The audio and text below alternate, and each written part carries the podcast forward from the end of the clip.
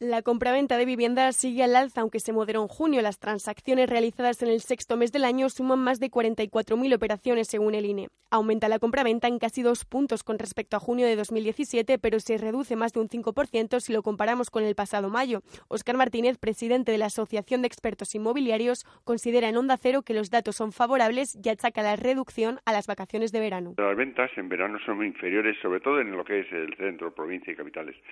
Sube algo las ventas en, costa, pero en el resto se suele ralentizar. Los mayores avances interanuales se registraron en Aragón y Murcia. Al contrario, los descensos más pronunciados se dieron en las Islas Baleares y en las Canarias.